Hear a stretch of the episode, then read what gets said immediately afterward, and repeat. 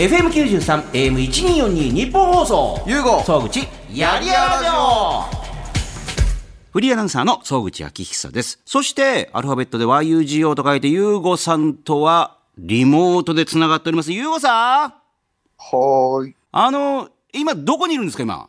今、事務所です。あ、レディオブックの会社にいると。ほい。え、もう会社誰もいないんですか、ゆうごさん以外って？いないっすね。はい。あ、そう、まあ、改めて紹介しておきますと、えー、ゆうごさんというのは元バンドマンで元プロの総合格闘家。で、今は F1 でおなじみのフェラーリとパートナーシップを締結しているレディオブックという会社の代表取締役 CEO でもあるということで、あの、この間、というかまあ、あの、1日前ですけど、木曜日ですけど、今週の。はい。レディオブックの会社私も行かせていただいて、ああ、そうっすよね。撮影ですね。また立派な会社ですね、あれ。いい場所、渋谷の駅のちょうど裏側にあるという。場所、いいですよね。あれなんか1階になんか中国憲法のなんか入ってませんでしたあれ？いや、あれなんだっけ？なんか不思議ななんか、空手かなんか空手かなんか、うん、太太極拳みたいな。ああ、太極拳みみたいな感じの入り口違うんで、あんま見ない、見たことないんでね、わかんないですよね。なるほどね。ええで、あのーそこに行って、ちょっと撮影させていただいたんね、してもらったんですけど、ヘアメイク付きで。あの、前も言ったんですけど、レディオブックで一回ラジオ撮りたいなというね、話をしてて。ああ、なんか、総口さんおっしゃってましたよね、ね。面白いですよね。いや、あれ、まず、入り口のところを見るといきなりなんか二人ぐらいの人が仕事をして、男性が仕事をしてて。ああ、スマホの方ですかね。アイリーメーカーの方ですかね。あはいあそこは、あそこの入ったところすぐアイリメーカーのそのスマホ周りのことやってるじゃんね。はい。はい。で、右の方にこう行くと、まあ、大きなあの部屋が一つあって、そこで、はい。あの、端っこに、えー誰も使わなくなった DJ ブースがこう、隅っこに追いやられ。ああ、ええ本当っすよね。これ売ろうかな。いや、またいい機材を入れとるけど、これ、しばらく誰も触ってない雰囲気ありありだな、これ、みたいな感じの。いやー、あれ、田畑慎太郎のために、あ、なんか、あれ？誰もいなかったって言ってますよ。ゆかないさんが。え？グループラインあ、あのーこれも説明しますと、まずこの間の撮影っていうのが、このやりやラジオをさらにこう YouTube とかでもね、あの流していこうということで、うん。で、そこには、あの、カリスマ保育士の T 先生、うん。そして、あの、ひろゆきさんのモノマネでも最近、あの、どんどんね、えー有名になってきてる、ひろゆかないさんっていうね。もううん、レギュラー的に入れてやっていこうということで、やっぱ YouTube だから画像もあった方がいいんで、えーそこでいろんなあの表情とかを撮って、こう、トークによってそれをね、あの、キャラ的に動かしていこうみたいな、その写真撮りに行ったんですよね。うん、そうですね。そう、だから私がだから一番最初で、その後もだって T 先生とかゆかないさんとか来たんですよ、ちゃんとね。来ましたよ。おで、ゆうごさんもちゃんと撮影しうんはい。おーえ、どうだったんですか、撮影は。ああ、なんか、いろんな顔して、なんか、なんかすごく、わ、すごいすごいとか言われて、なんか、あれ変な、うん。あれちょっと恥ずかしかったですよね、なんか。恥ずかしいですね。中年のおっさんなのに、私もゆうごさんも、スタジオアリスかなんかで褒められてる子供みたいな感じの、なんか、いや、いいです、可愛いですね、みたいな、本気で思ってんのかな、みたいな。うん、なんか、あの、ああいうもんなんですか？撮影って。僕あんま撮影とかしたことないんで。あー逆に総口さんとかいっぱいあるんじゃないですか？あ、まあまあ、でも、男ですからね、確かに、私でも前一人暮らし、独身の時に住んでた家で一回グラビアの撮影やってもらったことあるんですけど、部屋貸してって言われて、へえ。あの、水着の、あの方がなんかこう、私のベッドとか寝そべったりしてて、うわ、こうやって撮ってんだ、みたいな。はやっぱ喋りまくりますよね、やっぱね。ああいう感じで、とにかく褒めまくるっていう。あ。あ、そうなんですね。うん、だからそれも思い出して、なんかあの、とりあえずやっぱカメラマンの方だと褒めるんだなと思って。あ、恥ずかしいっすね、ああいうのね。今のいい、今の表情いいとかって言うじゃないですか、なんか。そうそうそうそうそう。バカにしてんのかと思って逆にもなんかもう絶対嘘だろう。このおっさん捕まえて。ええあの、いいって言っときゃなんかこう気分良くなって、もっと表情いろいろやるんだろうみたいな感じのこの、でもこれから多分、ゆうごさんこういう機会増えてきますよ、絶対に。に。増えますか？増えませんよ。増えますよ。メメディアに出しメディアに出していこうとしてるわけだから、今、いろいろと。いや、だからといってグラビアはやらないでしょう。いや、月刊ダイヤモンドとかね、月刊ダイヤモンド？あの、あの社長とかが出てきて対談するようなやつ、なんか。ああ、でもそれってそんななんかあんな、あんな撮り方するんですか？なんか、ね。私のそう、ゲーテみたいなああいう雑誌とか。ああ、ゲーって。ああいうとこ、まあゲゲーテだと絶対にあのグラビア的に撮ってきますから、多分。ゲーテって何でしょう？ああ、幻冬者ですか幻冬者、幻冬者、ほら。幻冬舎から本出して次も今ね、用意してるわけだから。ああ、そっか、じゃあ今度はゲーテか。ゲーテの写真は、あの、結構格好つけて撮りますよ。なんかあの、まず読んでると。あそうですね。ええグラビア的に。ゲーテ。あれ、おっさんグラビア誌ですから。なんかレオンと今なんかいい雰囲気かぶってるんですけど、なんかそんな同じようなもんですか？あの、そうです。まあ、ただ、あの、レオンは、ちょっとほら、やっぱりジローラモさんみたいに、うん。あの、ねいわゆるルック的に男が、あの、中年のおっさんとか憧れる、あの、渋いおじさんみたいですけど、あの、ゲーテの方は、えーまさに、あの、ほら、松浦会長とかね、エイベックスの松浦さんとかも連載ずっと持ってましたけど、ああいうふうに男が仕事的に憧れる、あの、渋い、あの、成功した男のおじさんが出てくるグラビア誌ですから、あれは。うんうんうんうんだから、ユーゴさんもそういうの出てくる可能性あるわけですよ、これからは。うん。なるほどですね。ええでで、そこで、あの、T 先生とゆかないさんもいたんですけど、で、今日も本当はね、リモートで、本当はみんなでね、スタジオに集まろうとしてたんですけども、そうなんですよね。オミクロン株のやっぱりこの急拡大、ね、あの、感染の拡大、そしてやっぱり日本放送でもそのパーソナリティの方がね、あの、コロナ陽性が出てる方もちらほら出出たりして、はいはいはい。はい。だからね、日本放送内もね、ちょっとね、あの、ピリッとしてるんですよ、今。だから今日ね、あの、ゆうごさんリモートで。うん。ね。えーそして T 先生とゆかない先生、あ、ゆかない、ゆかないさんも出てもらおうとしたんですけど、あの、あの、二人を、まあ、レギュラーにしようっていうね、ゆうごさんの。はいはいはいはい。えーえーしようとしたら、あの、やっぱ日本放送としてもレギュラーとして扱うためには、プロフィールを出してくれっていうね。うん。あの、どういう人かっていうのを、まあ、ちゃんとほら、あの、資料として残しとかないと、あそういうことでこっちは了解しましたって言わないと、後でね、もしも何かあった場合に、いやいや、こういう資料もらいましたからって言えないと、ほら、あの、何をチェックしてなってなるんで、うんうんうん。えーなんで、えー T 先生とかひろゆかないさんにもちょっと電話がつながるんだったら、後ほどね、えーつないで、えープロフィールを出さないと、えーダメよっていうことをちょっと伝えようかと思ってますんで、ちょっと後ほどつないでみようかというふうに思っております。ちなみに、冬のオリンピックとか興味ないですよね、ゆうごさんね。え？あの、北京で始まるんですけど。え、オリンピックあるんですか？いたよ、ここにそういう人が。えー冬のオリンピックもうすぐ始まりますよ、2月。あ、そうなんですか？はい。いや。本当はほら、夏のオリンピック、2年後に冬のオリンピック、2年後に夏のオリンピックってなってるんですけど、うんうんやっぱほら、東京オリンピックが1年ずれちゃったから、ああ、そうか。そう、去年東京オリンピックで、今年もその冬のオリンピック北京でやるっていうんで、でだからまあ、今北京って、あ、北京ってもう中国全体が、あの、コロナをもうゼロにしろみたいな感じでもう大変なことになってるんですけど、今。うんうんうんうん。だからもう今、ジャーナリストの方々とかもうどんどん中国に、ほら、隔離、自主隔離とかしなきゃいけないんで、向こうに行って。だからどんどん今、あの中国にジャーナリスト的な方とかね、あの放送、えー関係の方は移動してると思いますよ、今。へえ。で、もうすでになんかそこで、やっぱほら今ね、あの昔と違うのは、えーそこからほらどんどんあの SNS で中継とかして、うんめちゃくちゃ厳しくて、もうあの何もできないみたいな、どこにもい外に出れないみたいな感じの。不満を言ってるジャーナリストの方々とかね、あの東京はまだあのそこまでじゃなかったみたいな。うんうんあの、もうコンビニにもどこにも行けないみたいな、もういわゆる決まった施設内から一歩も出れないみたいな感じのことみたいですけど。うん。へえ。ちなみに、ゆうこさんっていうのは、その F1 っていうのはね、あの、モータースポーツですけど、はい。それ以外の、例えばスポーツだったり何かをスポンサードしていこうみたいな考えとか、将来的になんか、どうだろうみたいな考えとかあったりするんですか？いや、全くないですね。あ、そうですか？はい。それをあス、ポンサーをするってことは目的ではないんで、特に何も思わないですね。まあ確かにあの、この番組でも何度もね、おっしゃってましたけど、フェラーリ別にスポンサードしているわけではない。まあ、あの、旗から見たら、あの、同じように見えるんですけど、あまあまあ、そのパートナーというくくりの中にスポンサーも入ってるんで、まあ、スポンサーもしてるっちゃしてるんですけど、うん。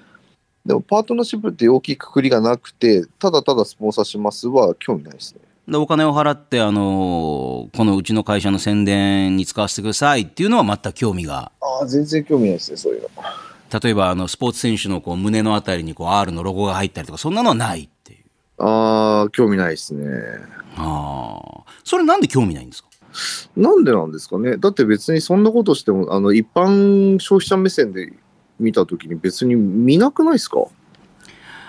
まあ確かにスポーツ選手だとそのウェアを着たり、そのね、ラケットだったりバットだったり、まあそれを使ってると、俺もそれ使おうかなっていうモチベーションはそうわかりますけどね。ああ、そうです。そこまでいけばなると思うんですけど、なんかそのパンツスポンサーみたいなやつって、ああれって多分やる人たちって自己満だと思うんですよ。あの、いわゆる格闘技の、あだったりボクシングとかの、いわゆるパンツ、ね、ところに、いろんなスポンサー普通入ってますよね。うん。あれもだからそれなりのお金がもちろん発生してるんですもんね。なんじゃないですかね。だからあれは応援して、で、その選手と仲良くなったりするのが目的なんじゃないですか、スポンサーしてる人って。だからまあ、あの昔の言葉で言うとちょっと谷町じゃないけれども、うん。その人の活動があのうまくいくように、あのまあ、金銭的な面でも応援したいって、まあ、そその人好きだからっていう、うんうんうん。いや、そういうことだと思うんですよ。だからそれがちょっと可視化しましたよね、ぐらいの話がパンツスポンサーだと思うんで、ただお金だけ渡すのもあれだから、まあ、名前も乗っけといてよっていう。うん、そうですね。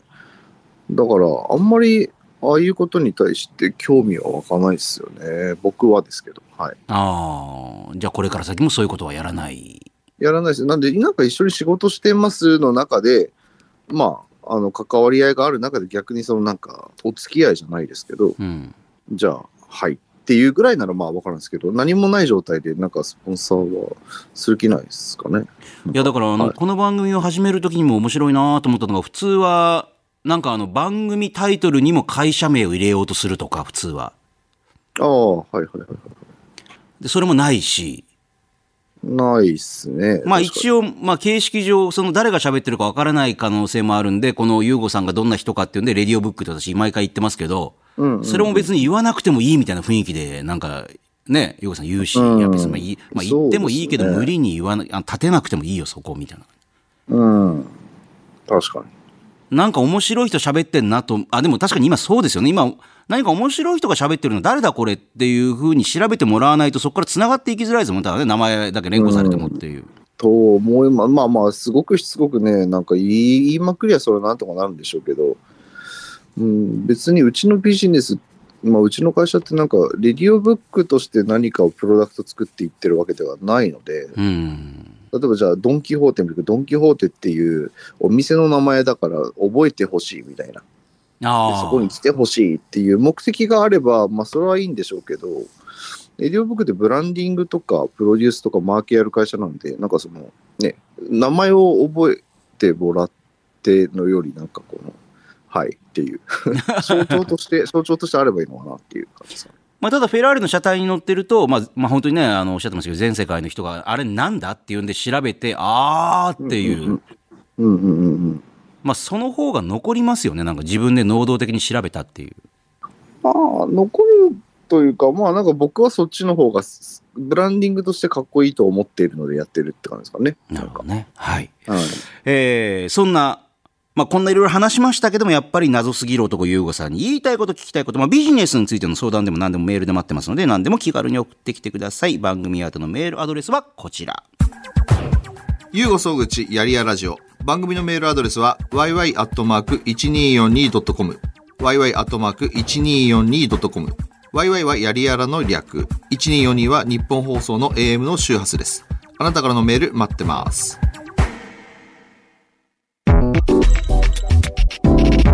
ユーゴのトークルーム、気になる話。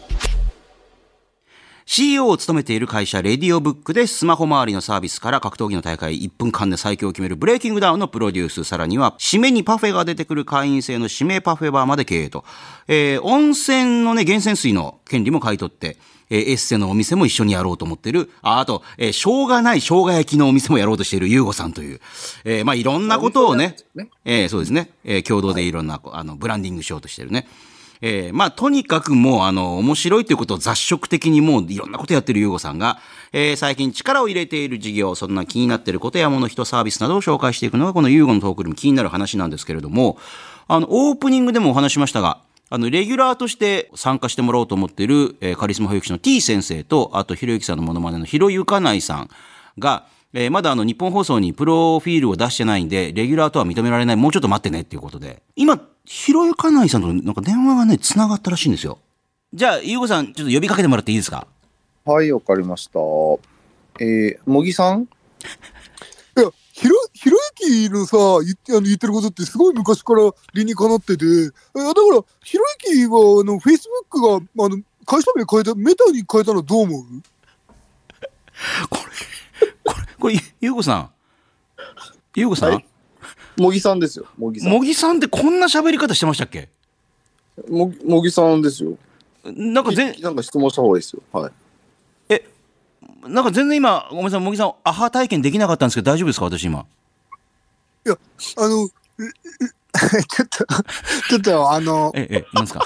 なんですか？ゆうこさん、無理あるって。もう、クラブハウスじゃないですから。ひろゆかないさんで。ひろゆかないさんよろ、すいません、あの、お電話で急にしちゃって。え、ひろゆきです。よろしくお願いします。もう今、ゆうごさん、完全にひろゆかないさんは、あの、ひろゆきさんって呼びかけられる気満々でいたらいきなり来たんで、あの、意外にあの、変化に弱いっていう。ええ。脳科学的にはさ、脳科学的にはそれすごい理にかなってて、ゆうこさん、それ、それってどうあの、ひろ、ひろゆきは最近元気 それに対してひろゆきさんでは答えてくれないんです一人で、あの、二役やるみたいな。はい、ちょっとそれは、そうなんあの、カロリーが多かったそうなんですか？これ、ゆうごさん、はいはい。これ、やっぱりひろゆかないさんもその辺の対応をやっぱりこう、もうちょっとこう、スキルアップしないと、こうね、ラジオとしてはね、これちょっとまだ厳しいですよ、これ。多分、ゆかないさんってあのーなんですかね、あのリ、リアルで生きる人だと思うんですよね。はいは多分なんですけど。っは、は、ていうフォローしといたよ。お世話になります。い。なんで、あのー一応、レギュラーとして迎え入れたいんですけど、もうちょっと待っていただいて、うん。反射チェックがいるよそうなんですよ。。あの、反社会的な行動とか取ってないかっていうね。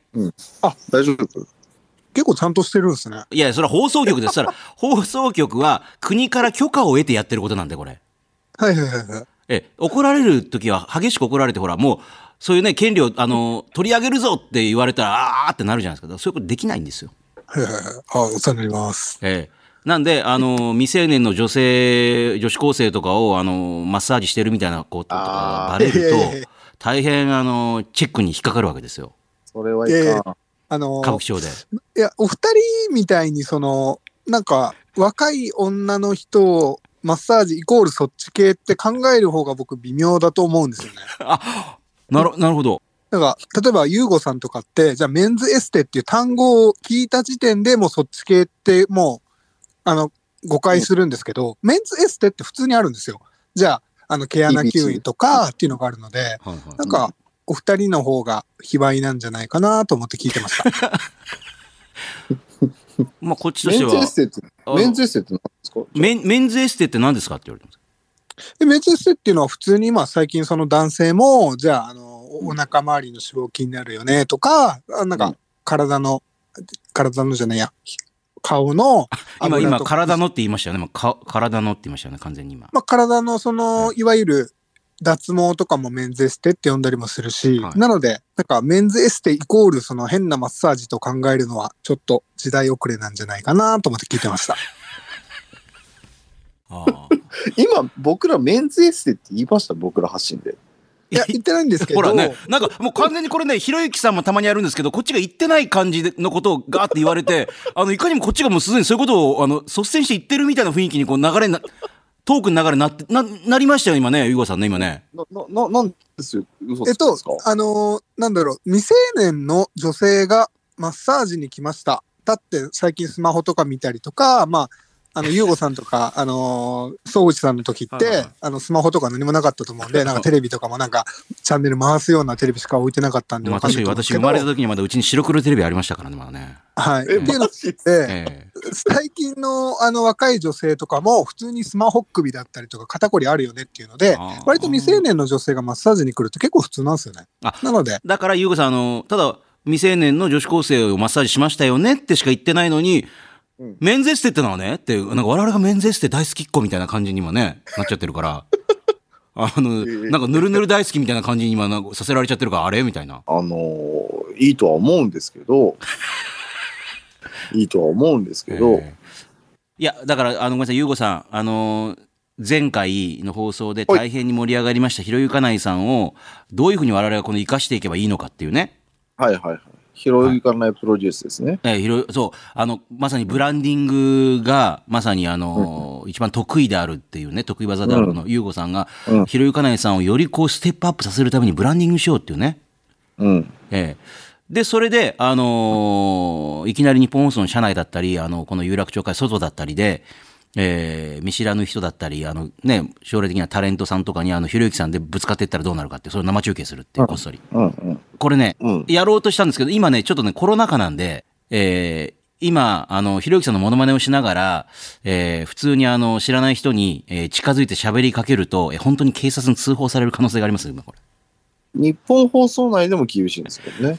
日本、だからちょっとまだあの、マンボウをやってる時はまだ厳しいかもしれないですよね、なんかね。マンボウが、あの、もうちょっとね、ピークを過ぎて、あの、マンボウ取り消し、まあなないってなったらいいかもしれないですけど、今ね。オープニングでも言ったみたいに、日本放送内でもパーソナリティがほら、やっぱりコロナになってる方とかいたりして、えーかなりね、ピリピリしてるんですよ。えー、大変なんですよ、意外と。でやっぱね、あのーとにかく絶対にかかっちゃいけないって思いながらも、今、かかりやすくなってるんで。でもそれって、ひろゆかないさんとかもマッサージとかする方って、やっぱそういうのいろいろ気にしますよね、やっぱね。肉体的接触あるわけだから、今。あ、まあそうですね。多少、あやっぱり、あの、やっぱ予約キャンセルとかもあるのででもまあ飲食店よりは影響ないんじゃないですかね。例えば、なんか家の近くのマッサージ屋潰れましたとかっていう人、なかなかいないと思うのですけど、あの、もともと在庫とかもないので、あ、そうか。人件費ぐらいのもので。なんで、割とコロナ禍でもサービスはいなんかこう、回ってるんじゃないかなと思いますけどね。まあ、両方ともマスク外さないですもんね、基本的にね。そうですね。あまあ、フェイシャルとかやる場合はあるかもしれないですけど。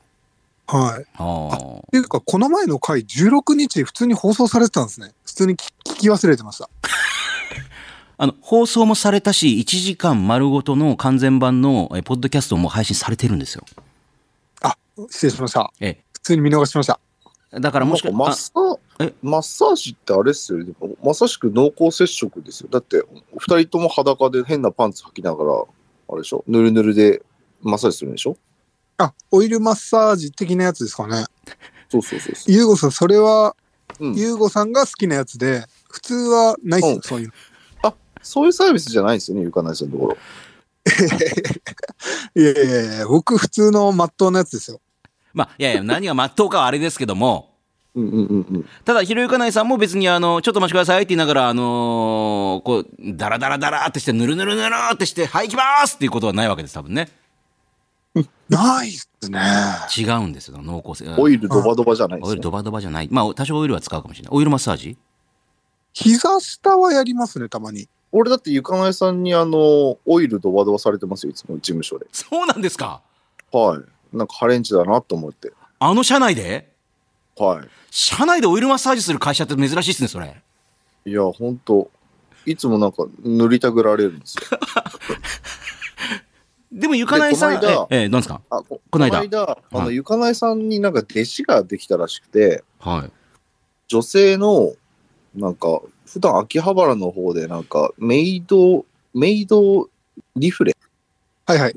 メメイドの格好したなんかマッサージをしてくれる、ななんですかね、なんか、お店。中中途半端なお店があるらしいすけど、まあまあまあまあまあまあ。で、なんかそこで働いてる女の子を、ゆかないさんが弟子にしてたんですよ。ああ。いやいやいやいや、弟子あ、まあでまあ、はい。で、弟子にしてて、で、あの、その子が来るから、じゃあその子にやってもらおうかなと思って、じゃあその子来たらやってくださいって言ったら、ゆかないさん、いやいやいや、僕やります、僕やりますっつって、やられちゃったんですよね。あのーこっちが、いや、いや、そのね、せっかくだからどういう風な感じでやるのかなと思ってやってもらいたいと思っても、なぜかうん、そういう時だけ止めてくるっていう。そうそうそうそうそう。あれ、なんでそういうことするんですか？いや、なんか、その子ができるマッサージが、足、あの、膝下のフットでき、できないと思い込んでたんで、あ。すいません、今度は、あの、やってもらってください。じゃあ、どこだったらできるんですか、その子？えーっと、じょその子は普通に僕、ボディだけかと思ってたんですけど、どうやら、あの、足裏もできる。ボディ？ボディ。って何？ボディボディ。で全身？で、上半身ってことですか？あえっと、まあ、普通に、なんて言うんでしょう。ドライケアというか、まあ、ま、普通のマッサージってことですかね。そうですね。肩とか、肩とかはい腰とか。そうそうそう。まあ、というね、あのーまあ、ゆかないさんに弟子が、女性の、しかもなんか、あんまり顔回しましょうみたいなのの綺麗な感じの方じゃないですか。メイドリフレとかね。それはま ね、なんかもう、本当だからし、しっかりなんかやってんすよ、いろいろ、この人。あ。いや、だからやっぱ、なんかね、そこにやっぱりなんとなく我々も横島な匂いを感じてしまうわけなんですよ、これね。ええアハ体験してんだろうと、それやっぱりもう。そっちではたいアハになってるんだろうっていうね。なるほどね。野口さんやんないですか？マッサージとか。いや、ま マッサージ好き、あ好きで行きますよ。あの、針とか打ってもらったりとか。あ、え針やる。ー、いつかだから、ひろゆかないさんにもなんかね、タイミングがあれば、ぜひお願いしたいなと思ってますよ、本当に。どんなもんなのかっていう、ぜひぜひ。あ、お願いします。ね。え、なんで、あの、ゆかないさん、あの、ちょっと今はあれですけど、多分、プロフィール、あのね、提出したりして、しばらくしたら多分本当にあの、お願いしますっていうことに、ゆうこさんなりますよ、これね。うん。まあ、ちょうどだから今ほら、その企画的にもなかなか突撃が難しいんで、ちょうど多分、あの、ね、希望的観測ですけど、ピークアウトして、そういう企画とかもやれそうになったぐらいで多分 OK になってくると思うんで、何週間後かに。はいはいはい、よろしくお願いします。それまでは、あの、こうやってあの、いきなり電話を嫌がらせのかけ続けますんで。本当ですか。あで僕、電話苦手なんですよね。そうなんですかかけるの好きなんですけど、かけられるの苦手なんですよね。そうなんですか？え何それ？なんか、なんか、なんか嫌じゃないですか、電話って。僕、基本的にその、電話って、本当に嫌なことがあった時とかにしかかかってこないので、どんなんか結構トラウマがあるんですよね。なんか、悲しいニュースの時に電話がバタバタとかかってくるものが多かったので、ビクッとしちゃうんですよね。まあ、じゃあそういうのもトラウマを我々がね、払拭するようにかけ続けますよ。嫌がらせのように毎回、急に。は、は、失礼します。だから、ひろゆきさんも、ひろゆきさんもすごい電話苦手なのに、ゆうごさんがなんか電話かけてるから、あ、ひろゆきさんめっちゃ嫌がってるだろうなと思っていつも聞いてます。いやがって、いやだって打ち合わせするの電話しかないじゃん、フランスなんだから。やっぱ LINE とかだと限界あるっていうね。まあ、LINE ってあ文章ってことですね文章だとね。うん。昨日も話しましたよ。おやっぱなんかちょっと面倒くさそうにしてましたね。嫌嫌がってるっていうか、ひろゆきさんも。いや、別に嫌がってる感じはないですけど。まあまあまあ、別に Zoomでも何でもいいんですけどね。え、じゃあ Zoomは大丈夫なんですか？いいかないさんは。そうですね。あ、 Zoomは、ただその電話がやっぱ鳴るっていうのが怖いんですよね。ああ、そっち？ああ。 Zoomはなんかいいじゃないですか？顔が見れて、安心って感じなんですけど、なんか電話はなんかあんま出たくないというか、はい。そうなんだ。まあまあ、じゃあ今度から別に Zoomでもね、いいんで、急にはいはい。かけてくるのが多分しばらく続くかもしれません。すいません。よろしくお願いします。それもねです。よろしくお願いします。ちなみに、ゆうごさん。はい。私、今週のはい。水曜日かな？はい。に記者会見の司会やったんですけど、うんあの、映画監督の堤幸彦さんっていう、あ、聞いたことあります。あのトリッはいクとかスペックとか、ああ、はいはいはい。あと、元広克行さんっていうあの、踊る大捜査線とかいろんなの撮ってるっていう。はいはいはい。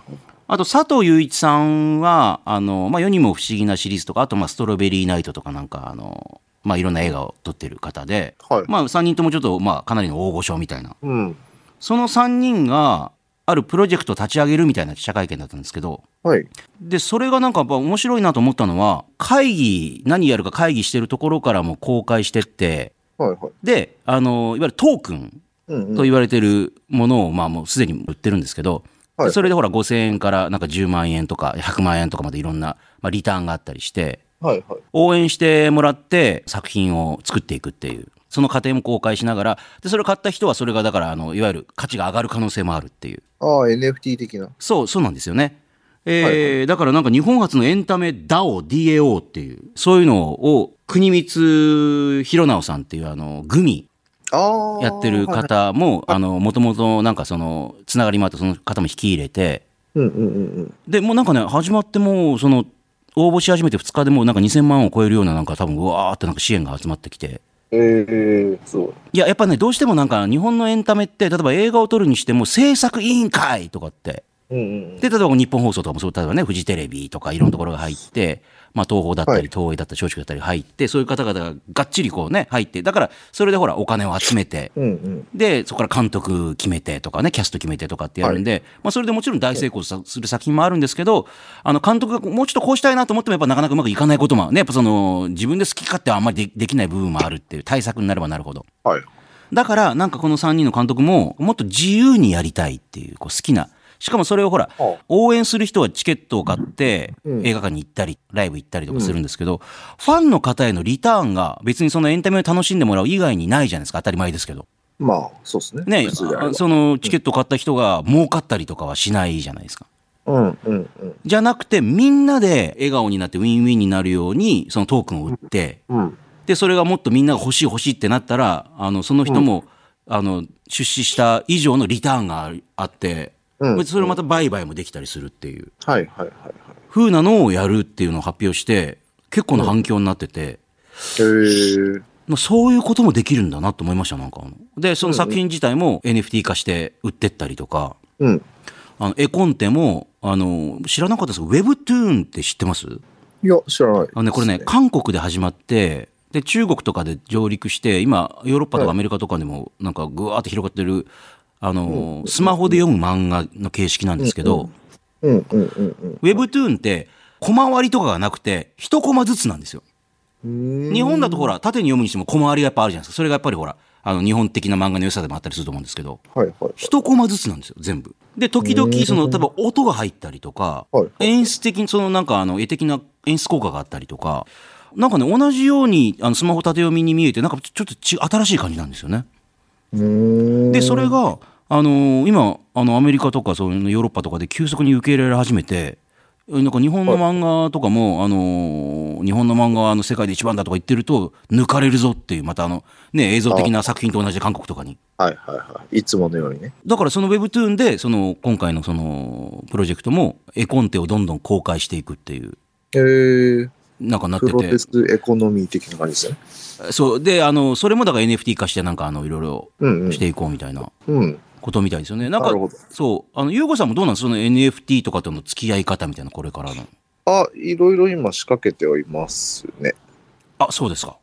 はい。でも、なんか NFT って、うん、結局まだ法律が追いついてない感じで、じゃあ例えば、あの、なんか、ユーゴさんのなんか、レディオブックの NFT 買いましたって言って、じゃああなた権利、あの、あげるねっていうのでも、他の人が、じゃあ俺も使うわって勝手に無駄に使ったりとかして、いやいや、これ俺のだからとか言っても、結局整備されてないので、なんかそういうのが裁判沙汰になる感じがするんですけど、のなんかまだ法律が整ってないので、仲間内でなんかやっても、後々めんどくさくなりそうな気がするんですけど、どうですかね？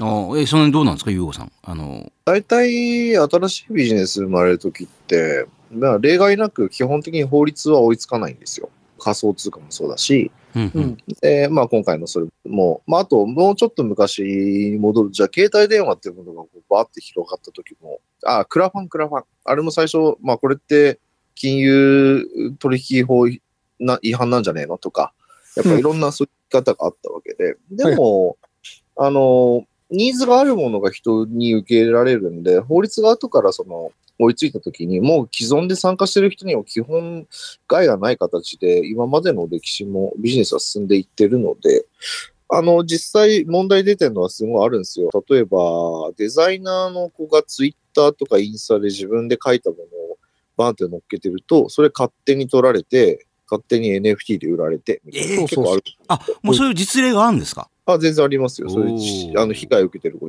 結構いるっぽいですよ。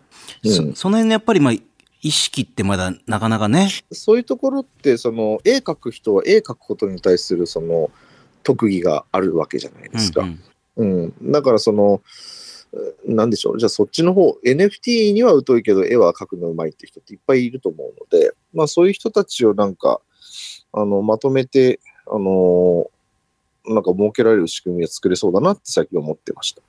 いや、だから、なんかほら、こういう NFT があって話をすると、ね、結構な割合の人が、いや、俺それわかんないから、いや、とかって。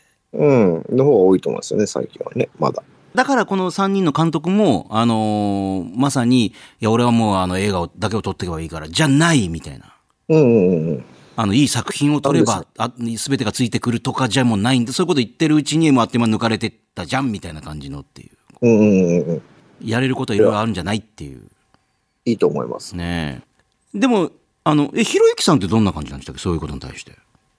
NFT は、あの、この前、アベマプライムで国光さんとあ、まさに。言い合い、あ、言い合いになってました。結局 NFT、じゃなくてメタバースの話じゃなかった、それ。そう、あ、そうですね。あれは NFT っていうか仮想通貨についての話でしたけど。結局、ひろゆきさんはそういう新しいビジネスとかわけわからないものを、すげえすげえとか言ってる時に、その情弱からなんかその金を巻き上げるようなサービスを始めるのが、なんか微妙だから、結局わかんないものには手をつけないっていう方が安全だと思いますよっていう感じです、ね。意外とそういう感じなんですね、なんかね。仮想通貨とかもあんま好きじゃないですからね、ひろゆああ、きさん。そうですか。はい。でも、ゆうごさんもだってひろゆきさんとそういう話するわけで、これからのビジネスについて。しますし、NFT の話してますよ、なんだろ えーごめんなさい。頭でゆうごさんの方が直接喋ってるから、そっちの方が正しい可能性がある。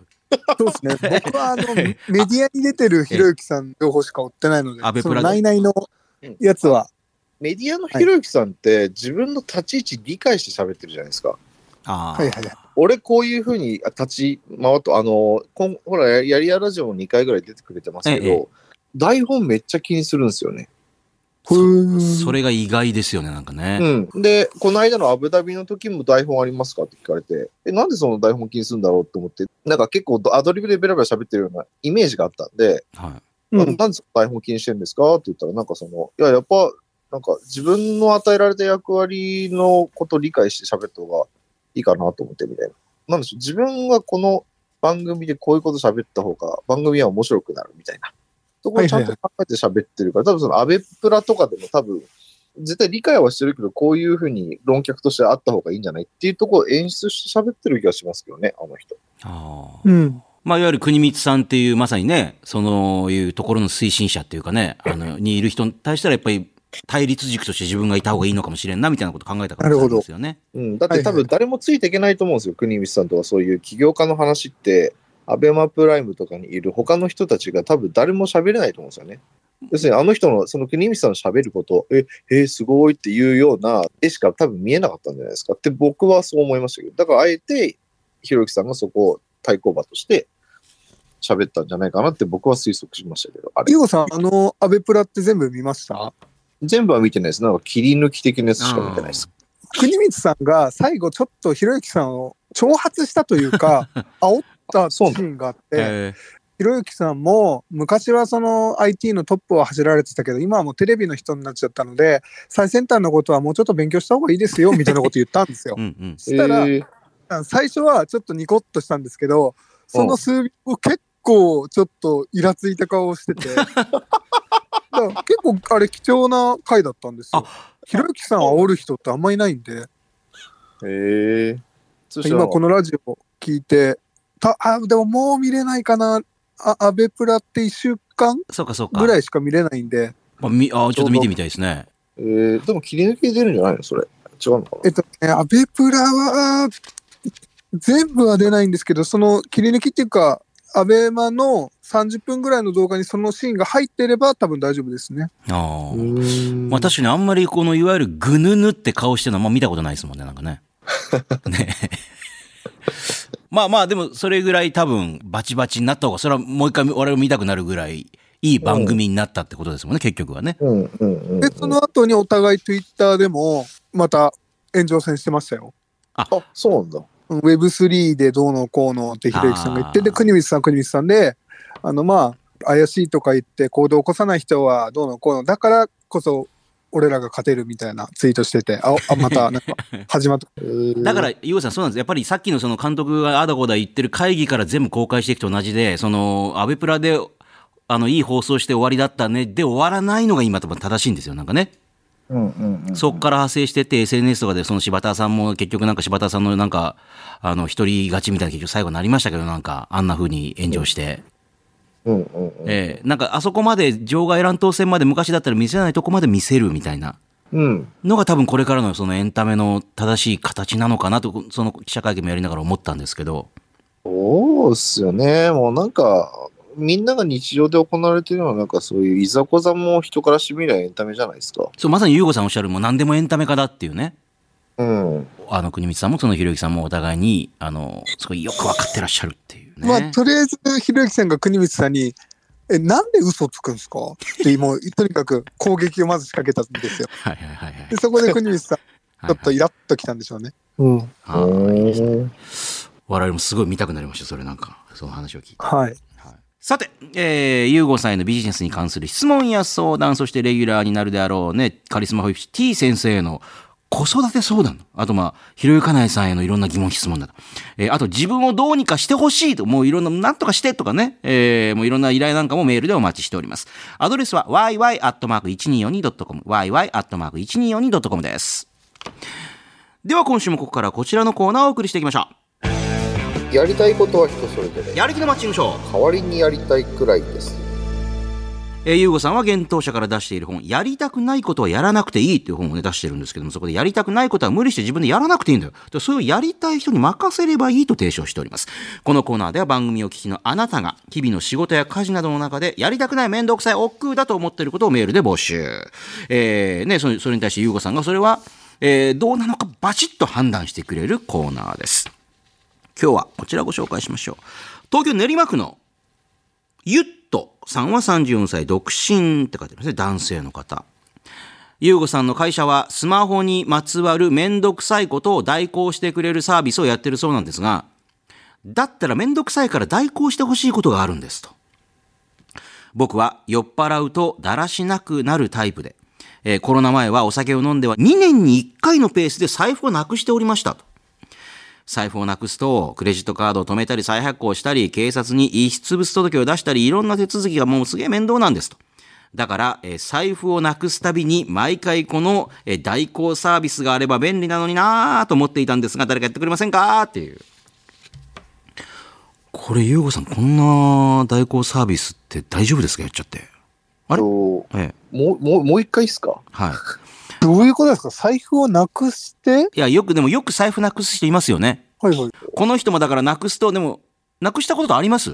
ないと思う。私もああ、ないない、ないと思う。いや僕はもうしょっちゅうで、え？ようやく最近数年なくさなくなったってだけでもう何のもう数えきれないぐらいですね。結婚指輪とかも僕2週間ぐらいでなくしたんで。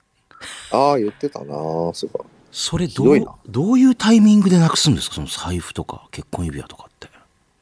どうなんですかね？確かに。なんでなくすんですか？結婚指輪を外してるっていう段階でまた我々の疑念がね、また。ちょっと、ちょっと、おいおいおい。えー手が汚れたから、ええこう外して、こう隅々まで洗って置き忘れたんだと思うんですよね、多分。なんで手汚れたんですか？その時、パチンコかなんかやってたんじゃないですかね。ああ、そういうこと2年ぐらい前なんで。か。ああえ、財財布もじゃあ酔っ払ってとかじゃなくて、なんかで置き忘れてっていう。財布もそうですね、カラオケ屋さんに置き忘れましたえーとかっていうので、あとにかく全部なくすんですよね。なので、もう最近は呆れられてます。じゃあこのゆっとさんの気持ちわかるんじゃないですかこれ。はい、わかるんですけど、ええ何を代行ってことなんですか、これは？あの、クレジットカード会社に電話したりとか、警察に出物はいはいはい、届を出したりとその代か。行っすか？ええ、そういうあの止めたり再発行したりもいろんなところにもだってカードが何枚も入ったらそれ一個一個やんなきゃダメじゃないですかなんかえそれって代行ってできなくないですか？単純にあの本人確認とかがあるので。えー冷静に言うと絶対そうですよね厳密に言うとアウトでしょうね。あの保険証なんかもなあのそこに保険証入ってたんでもう一回再発行してくださいって他人が電話してきたら絶対その人の言うこと聞かないですもんね普通に考えたらうん、そうですね。今時、財布って、ゆうごさんとか持ち歩いてないですよね、多分。僕、財布は持ってないですね。総口さんも持ってなくないですかも持ってます持ってます現金はほとんどちょっと持ってますけど使わないですけどただクレジットカードとかはね持ってますしまあいろいろなんか私大好きなんであのいろんなお店のポイントカードとか貯めるの大好きなんでもう カードがいっぱい入ったなんか別にカード入れみたいなの持ってるんですよなんか好きな金持ちなのに、なんか庶民アピールするんですね。ええ AM ラジオはそういうことも大事なんですよこれね でなくさないですね全然そういうのへえ。うんこれは死なないと治んないですからね。諦めるっていうのがいい確かに。ね。まあ代行サービスはこれどう考えても無理なんでこれうん。はい。まあ、で電子決済したらいいんじゃないですか？そしたらそれを全てまとめたスマホをなくすんですよ絶対そうなるとゆうとさんは絶対にでもスマホだったら別にまあ、 Suicaとかは最悪使われちゃうかもしれないですけど。いや、使われないか。パスコード入れなきゃダメだから使われないんじゃないですか？そうですよねそうですよねうん。じゃあまああの今時なんでもう全部スマホに集約するようにしてくださいゆうごさん、うんはいえーこのコーナーではあなたが日々の仕事や家事の中でやりたくない面倒くさい億劫だと思っていることを募集しております。メールは件名にカタカナやるに気持ちの気、やる気と書いて yy.1242.com、yy.1242.com まで送ってください。さあ、続いてはこちらのコーナー行きましょうゆうごさんならいくらで買いますか？えー収録終わりで練馬に会社を買いに行ったりとかね、もういろんなものを、あの、面白いと思えればパッと買っちゃうっていうね、えーリスナーの借金まで肩代わりしようとしてたコーナーもありました、この番組。えーそこに自分なりの価値を見出せればお金は出すよというゆうごさんですけども、そんなゆうごさんだったら、これにいくらまでなら出せるのかというお題を募集しているのがこのコーナーです。じゃあ今日は、ねゆかなえさんもいるんで、このお二人にこれ、いくらまで出せるか聞いてみましょはい。う。横浜市青葉区のよしき、高校2年生から来ました。高校2年生。高校2年生ね。アナル周辺への絶妙な刺激で、使うたびに絶頂を迎えそうになるいい具合のウォシュレットってね。えー、ゆうごさんならいくらまで出しますかっていうこ高校2年生って嘘だよね。と。いや、わかんないですね。高校2年生がアナルへの刺激を求めてるんですか？高2どんだの頃、いや、か？でも高2の頃とかってなんかバカみたいな感じでこういうね、こう、ちょっとエッチなこととかに興味出たりするんで。にしてもなんか2段階ぐらい飛んでません？どういうことなのええ、で、何でしたっけ、えアナルが。なーアナル周辺への絶妙な刺激を与えてくれる、えーそういうトイレの洗浄機っていうね。あのーなんか毎回こうやる、ね、あの気持ちよくなんかこうさせてくれるっていう。あー、1000万ぐらいだったら買えると思う。マジですか？あの、自分が使うっていうか、その、じゃあ特許もらって、アダルトグッズとして売り出すの僕も。絶妙な力加減でやってくれるよっていう。あの、アナル初心者、アナルビギナーへ向けてみたいな感じのああ、おもちゃみたいな感じで。で、でもなんかちょっと何を想像してるのかわかんないんで、そのなんか、あの設備投資すごくた、なんすか、わざわざちょちょっとした出来心で買えるようなもんじゃないかな。あの、トイレごと変えなきゃいけないですからね、あの部分をね。そうそうそうそれはちょっと多分、それだったら、えっと、うん、ただボタンも1個多いんでしょうしね、こうやって押すボタンも1個多いんでしょうね、こうね、強弱以外に。こそれ、うええそれ、いやー、どんなコミュニティでそんなトイレ置けるんですか？いや、でもね、最大にしてる人たまにいるじゃないですか、なんか。僕最大派です。マジですか？ここにいたは絶対1000万自分のために使おうと思ってますよ、これなんかね、これ。いや、でもその、大業しいなんか設備がかかるんだったら1000万もいらないな。そうですか。ニーズなさそうなんだ、あんまり。こういうのはやっぱり、ゆかないさんどうなんですか、これは？いやーなんか性欲が強そうで生きづらそうだなと思って聞いてます。あ、ひろゆかないさんって、こういうの好きかと思ったら、なんかこう、踏み込んでこないですよ？なんか急にこういう話になると。違うんですよ、違うんですよ。この人、この人自身は好きなんですけど、ひろゆきさんが好きじゃないから、あ、そうか。そうか。すべてひろゆきさんに準じてるわけですもんね、そういうのね。うん、だってうちの事務所来るとき大体ほとんど下ネタばっかっすよ。え またこういう時に黙るでしょ、こうやって。ラジオで一番やっちゃいけない黙る。こうやって黙っちゃうっていう。このな何か言った方がいいのに黙るっていう、この。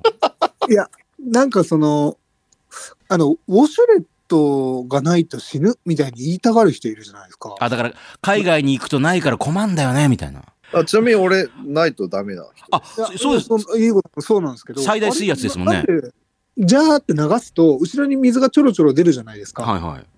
あれにティッシュを水ちょっとつけて拭くと、ウォシュレット同じ効果出るらしいんですよ。あ、いい、いいっすか？今ちょうどいいこと言ったんだけど、うん。イタリアにウォシュレットないんですよ。やっぱないんですよ、なんかね。ないです。それは多分前話したかもしれないですけど、なぜならなんかあそこって香水だから、ウォシュレットに詰まっちゃうんですって、水のミネラルが。だからヨーロッパ無理だって話ですもん、なんかね、結構ね。うん。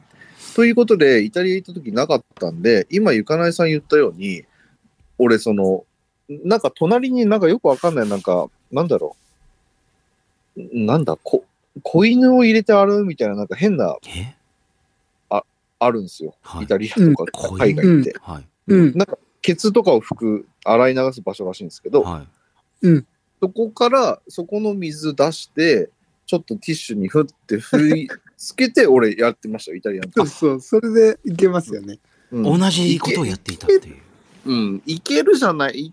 本当は、本当は刺激してほしいんだけど、しょうがなくそうやったっていう感じですかね。まあじゃあ次からは携帯ウォシュレットなんかありますからね。ああ、携帯ボルシュダメです。水圧弱い。相当ですね、それ。うん持ってったんですよ、だから、イタリア。ああ、もうすでに持ってったけど、やっぱダメだ、これじゃっていう。持ってきました。そりゃそうですよ。あーもうだってもう前情報としてちゃんとあの、マーケティングリサーチしてるんで。水圧弱いって、ただ濡らして落としやすくするだけなんじゃないですか、あれって。いや、だからさ、あの、2パターンあると思うんですよ。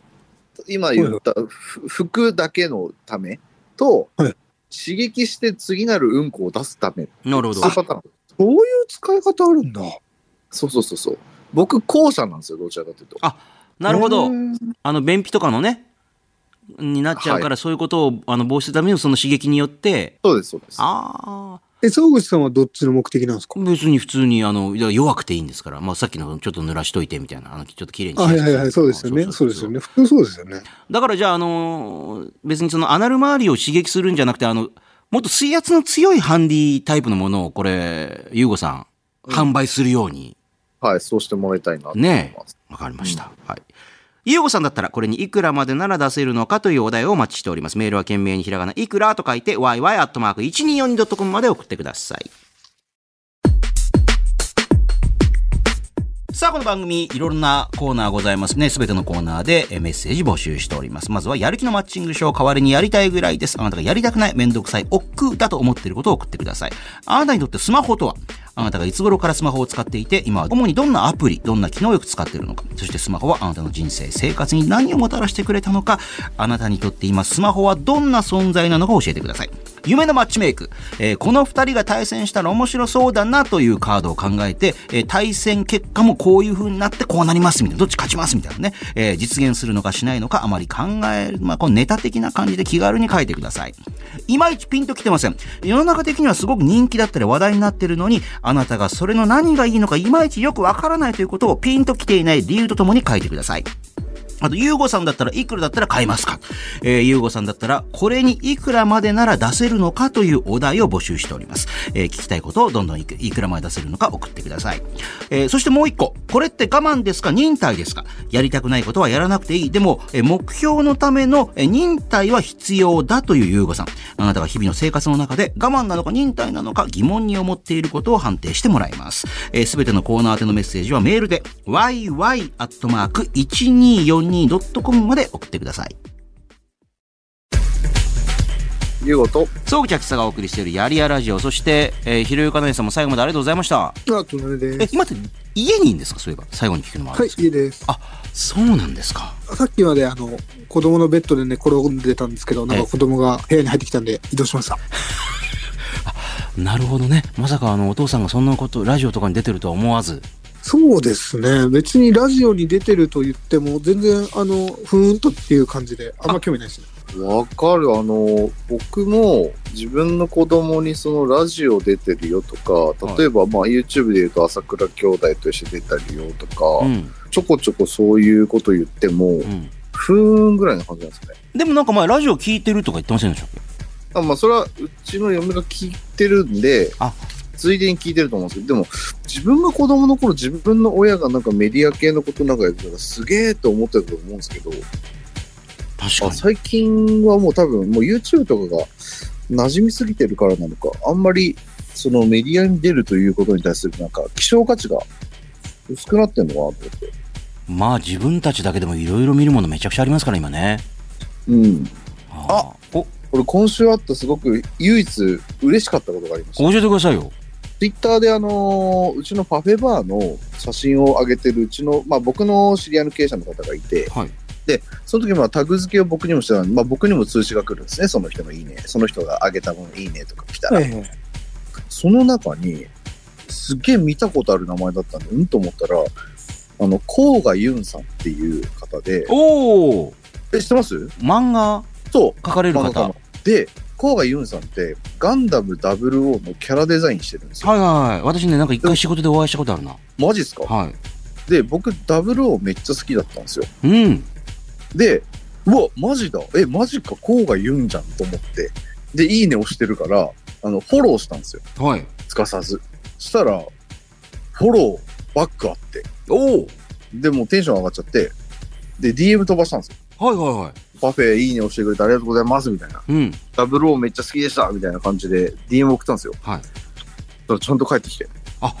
もういつでも、もう会員権いらない、いらない、もう全然いらないみたいな。もう VIP ですよみたいもう VIP ですはいや、だこれはね、嬉しかったです。あはあじゃあまあお忙しいと思いますけどもしかしたらこのラジオとかにもゲストとか来てもらったら、ね、ああ、そっか。そういう手ありますからねなるほど。まずはその甲賀윤さんにあのひろゆかなえさんをぶつけてどんな反応するかっていうね 何やるか分かんないんで。じゃあちょっともしかしたらあのゲストをねオファー出すかも。その時は甲賀先生よろしくお願いいたします。ありがとうございます、はい、お願いします。えーこの「ゆうご総口やりやラジオ」地上波バージョンは放送から1週間以内ならラジコというアプリでもう一回番組聞けます。ぜひ使ってみてください。そしてこの番組はポッドキャストでおおむね1時間のフルバージョンを配信しております。こちら番組ホームページをはじめラジオクラウドアップルポッドキャスト Spotify などのポッドキャストサービスでも聞けますからゆうご総口えーやりやラジオで検索して聞いてみてください。ほんじゃあ今週はこの辺でお相手は総口とゆうごと、そしてひろゆきです。ありがとうございました。また次回また次回。